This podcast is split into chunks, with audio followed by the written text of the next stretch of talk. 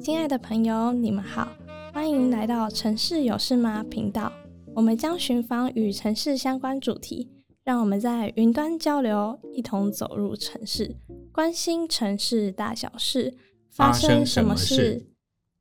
各位观众好，我是文涵。在台湾买房看似个人的自由选择，但如果没有房产可以继承的情况下，青年想要有稳定、有尊严的居住品质，其实选择十分的有限。台湾的租屋市场一直面临了一系列的挑战，其中包含了高昂的租金以及条约的不停等，还有有限的选择。这些问题都会造成一些租户的负担。而在此，政府有因应这些状况，然后给予相对应的政策。那我们这一集要来讨论租屋市场，又或是整个房市到底发生了什么问题？那坐在我对面的是专家学者谢伯明副教授。那伯明教授的话，在住宅政策方面也有相当多年的经验。各位听众，晚上好。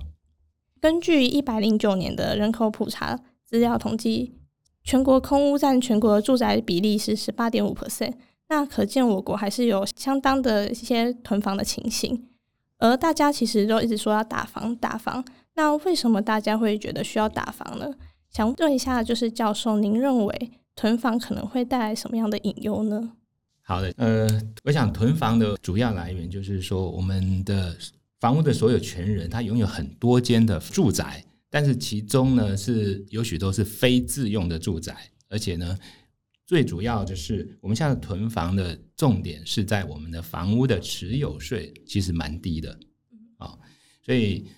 呃很多学者在讲，就是说我养一台车，每年付的租金其实是比啊养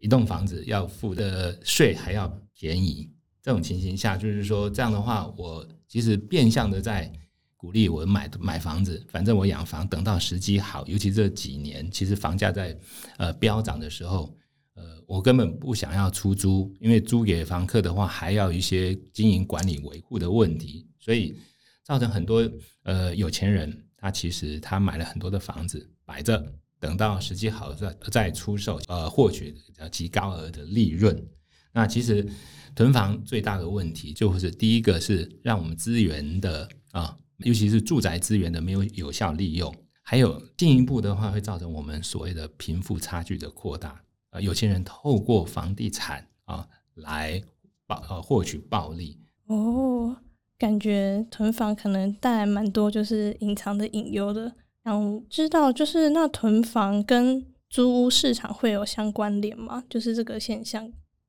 很多人认为是说，我们既然有政府有普查的资料，发觉说我们有那么多的空屋，比如说我们以二零二零年的呃人口及住宅普查的资料，大概全国大概有十八点五 percent 的空闲住宅。那以我们现在大概有八百九十九万户的话来讲的话，应该来讲的话，就会接近到一百万的呃空闲的住宅在这边。那这种情形下，其实。你说会有多少会释出到租屋市场？其实很少。就是说，我们有拥有多户的所有权人啊，将心比心的话，如果呃要出租，还是等着房价来上涨的时候来卖？其实他认为，如果预期房价持续在上涨的时候，他不会想要出租。所以，一般的民众认为说，我们把空那个空闲的住宅啊拨到。租屋市场其实就可以解决租租屋市场的一些啊租金飙涨的一些问题，因为供给量变大。其实这样转折其实不一样的，因为你没有想到的是，囤房如果囤房税很低的时候，它持有税很低的时候，它其实是不会去释出到啊所谓的多余的住宅不会释出到租租屋市场。其实政府对囤房的现象也有相对应的管理跟政策。那过去我国就是也针对了租屋的黑市，也提出了相关的条例去保护我们的承租户的权益嘛。可是那些相关的配套，像租金补贴或是公益人出租可以减税的推动，感觉好像在我国的成效有点不佳。好，嗯，我想，呃，今年政府大积极在推动我们讲的囤房税的二点零版，就是房屋税的二点零版，其实它在是希望是说在呃。拥有四户以上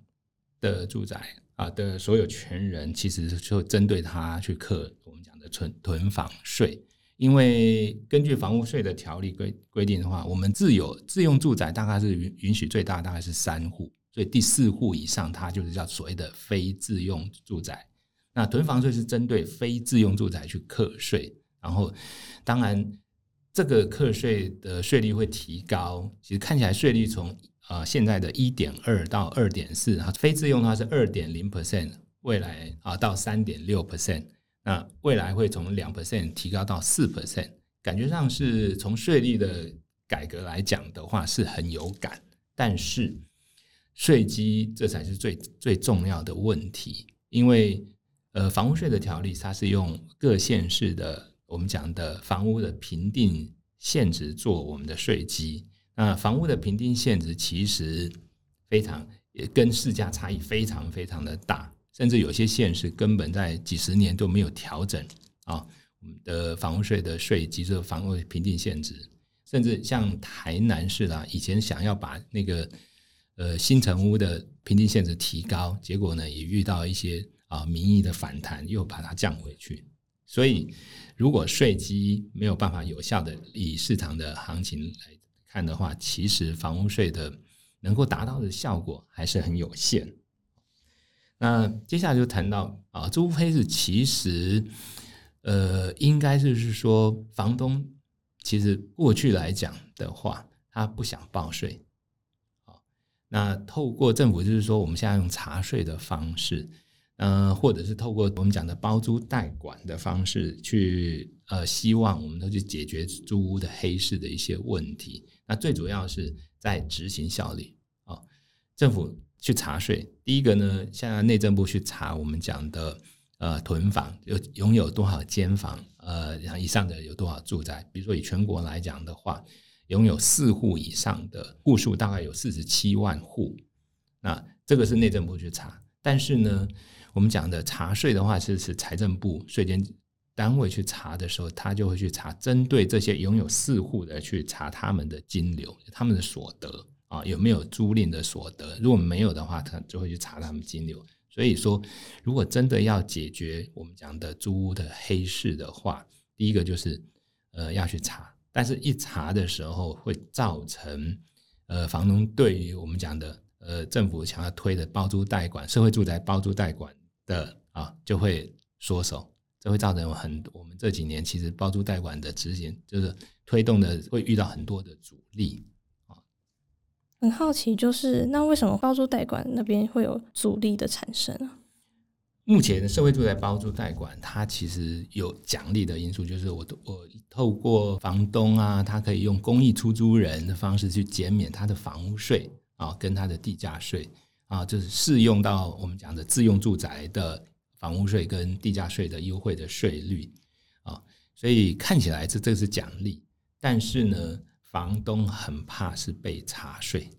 啊，在过去几十年来，其实租屋的黑市就是我都不报税，变成呃理所当然，变成一种习惯了。现在政府要推行包租代管的时候，他必须要去厘清有多少人去做这，这时候把一些台面下的一些黑数慢慢会浮现。那浮现的时候，在税籍资料就会有一些记录。虽然政府说呃。不查以前的税，那接下来报的时候，但是呃，如果有税籍的资料，也有租赁的记录的时候，其实哪一天房东很怕的，政府说那好，我要查的时候，很容易就被去查逃漏税，他是怕这样，所以呃，刚刚开始几年其实呃有奖励，但是呢诱因不大。这几年如果有查税的话啊，查税的话，慢慢的、慢慢让那些大户，我们讲的。呃，所谓的租屋的大户，让有被受到我们政府合理的规范，因为以前不缴税是在逃税，那现在要慢慢逼他让他去缴税，他才叫合理啊。你说囤房啊，缴税，其实对于我们讲的打炒房然后租屋市场影响有多大？其实影响不大。我我个人认为，其实它是在。呃，在维护我们讲的公平合理租税的公平合理，因为赚钱赚得多的人，透过房地产赚钱赚的人，他缴的要更多的税啊。以前是没有在在查税啊，也没有在缴税。那接下来有这个东西的话，我觉得至少会让我们觉得有公平啊，租税的公平。讲到查税部分，因为我自己本身是在外租屋嘛，然后因为政府有推动相关的就是租屋的补助这样子，但是因为有些房东好像就是真的比较怕这个部分，然后有疑虑，所以就会希望我们可能不要去做。补助的动作，或是变相的涨房租，就是像我同学那样，在现行的制度下，就是比较少有惩罚的法规，就是大多都是以像是刚刚讲到奖励的方式，然后去引出可能在台面下，然后比较没有在台面上的租屋的状况这样子。想问，在奖励跟惩罚双管齐下的方式，是否会比较有效的达到租屋市场的透明化？当然。呃，其实包租代管是把以前没有记录的那些啊房东人，慢慢的浮上台面上，让他有记录啊，所以租屋市场的透明化，呃，其实很重要。就是说，政府一直在学者专家一直在讲的，我们租屋市场其实有租屋的黑数。所谓的租屋的黑数，其实就是呃，以全国来讲。我们二零二零年的啊人口及住宅普查的资料，全国的住宅自有率平均是七十八点六 percent，那租用住宅的比率是十点九 percent，那意思说将近十一 percent。其实真正的比率来讲的话，其实远超过十一 percent，只是我们不知道啊。那人口及住宅普查的资料是不包含在外租屋的学生，还有一些。一些比较像职业军人那些等等的啊，所以学生其实占了很多啊，尤其是住在学校宿舍的，或者是在上上面，只要房东他没有去啊申报的话，其实，所以我们的租屋的黑数有很多啊，所以呃，政府要查的就是要澄清一下，我们到底全台湾有多少租屋呃的人口或者是家户，家户是用户籍来看，那人口数的话就是。就要去澄清，那澄清完之后，再去比对他承租的房屋的房东是谁，所以这个资料就会慢慢慢慢补齐了，补齐了啊。那奖励的是希望房东能够释出啊，给符合社会住宅入住资格的，我们讲的社会及经济的弱势家户，他就会有优惠啊。但是租给一般的民众，就是其实是没有优惠的，只有租给。社会及经济的弱势家户才有。那我个人认为，奖励的诱因其实是有。如果要让整个租屋市场透明的话，你应该要就是政府应该加强力道去把这些第一个澄清租屋的黑数，第二个呢，慢慢去查税，尤其是针对那个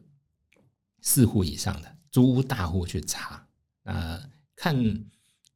报纸、报章、杂志、媒体看起来是政府已经开始有掌握这些名单，只是说他要看时机，慢慢等到时机对的时候再去查。查的话，其实效果会比较好。哦，想知道有没有就是对房东或房客就是都有诱因的情况下实施，然后会更有效的。因为我知道，就是假如像，因为我一开始政府在补助租金的时候，其实只是想要。就是租金补贴，可能我们这些在外租屋的一些学生，但也是间接的引诱出一些就是后面没有看到的一些黑市的台面。然后就想知道，在房东跟房客的的同时都有诱因的情况下，实施是有办法的吗？就是一起跟政府去解决目前居住这个问题，这样。其实从房客的观点来看的话，他是在租赁。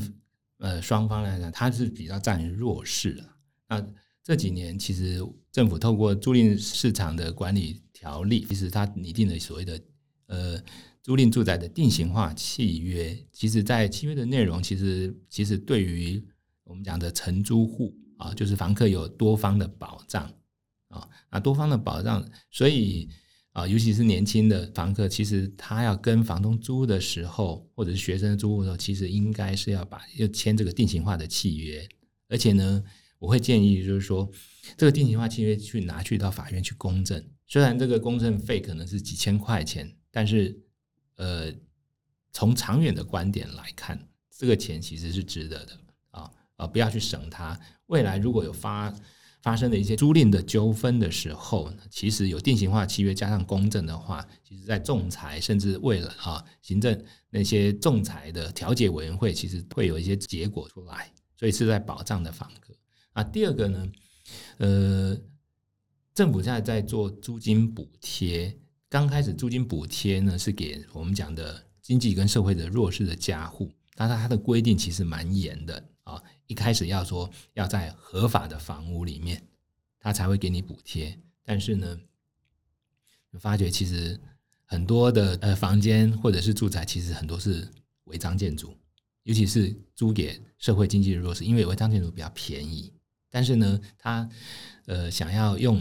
这个租便宜的去申请租租金补贴，就没有办法申请。后来呢，政府有改，就是不一定要合法的房屋，但是呢，接下来说要涉及才会给你。那房房东听到涉及的话，他就会影响到我本来是自用住宅的，然后我偷偷租给房客，但是我还是享有自用住宅的那个房那个优惠税率。但是租了之后一涉及之后，那这个就啊马上就不能适用住自用住宅的优惠税率了，不管是地价税也好，房屋税也好。这时候呢，房东就说：“那我就不不租给你。”啊，那。政府也为了改呃解决这个些情形，其实到最呃最近一两年，其实他也说不用设籍也可以啊，甚至申请租金补贴的话，不用知会房东，他就是房客就可以自己去申请租金补贴。但是呢，申请租金的补贴就会把啊目前的居住地的状况的一些住址啊呃呈报到上面，其实就会到啊各县市的。那个租金补贴的承办的单位，这时候呢，这个资料其实如果可以勾稽的话，税捐单位其实可以查得到，是可以查得到啊。所以这种情形下，有很多房东也会啊退避。我就呃听说在呃签订契约的时候，就问你你要不要申请租金补贴？如果要的话，两件，第一个我就不租给你，第二个就是加税。这个也是会有一些问题存在，所以还是回到了啊那个我们讲的话题，就是我们要查税啊，但是不是很激进的查税，否则的话会造成很大的民怨。但是很多温和的，我们先掌握大户，慢慢慢慢去查，然后再再查啊，由最最多的啊解决，然后慢慢去看看那些一些比较比率比较低的。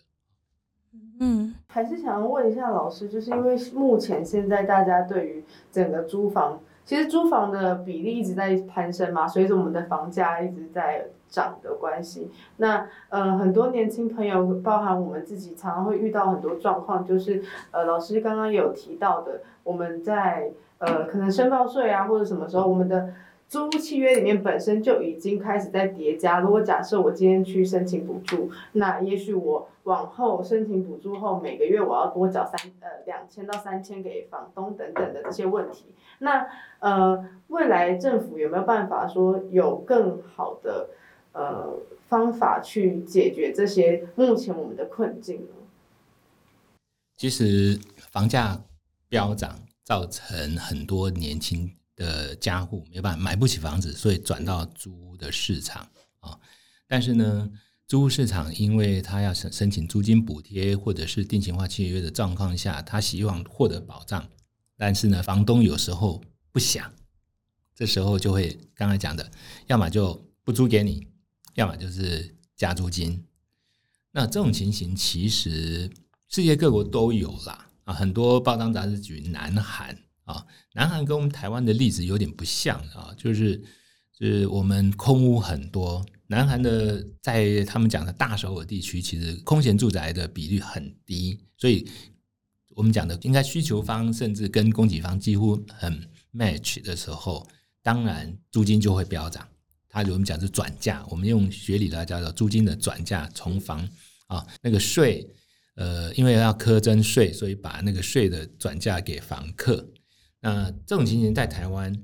我个人认为在短期还是会发生，尤其是在大城市一些区位精华地区的一些啊那个租屋的市场，因为它的 location 太好，如果你要租，你要这些一些申请这些东西，他就不租给你，否则就要转嫁。但是如果供给量太少的状况下啊，就是说这种情形下，呃，我拿到租金补贴，但是还是租租到像很奇怪的房子，或者是想要租呃想要租，它就要加价啊。那另外一个想法就是我们讲的社会住宅啦，供给量提供，因为社会住宅它的租金一定是合理啊，所以政府其实这几年在大力推社会住宅的原因，也就在这边，因为包租代管碰到一些困境，它要加价，但是社会住宅啊，它虽然是呃，我我一直在讲过，就是说我们推二十万户的社会住宅，其实坦白讲是不够的啊，不够的，不够。以全台湾大概有将近九百万的家户来讲，我们推二十万户，大概占了多少？一千万的话，二十万户其实在两万不到，不到两两 percent 多一点，两 percent 多一点。但是呢，就推得很辛苦，嗯，推的很辛苦，因为地方政府其实没有很在支持，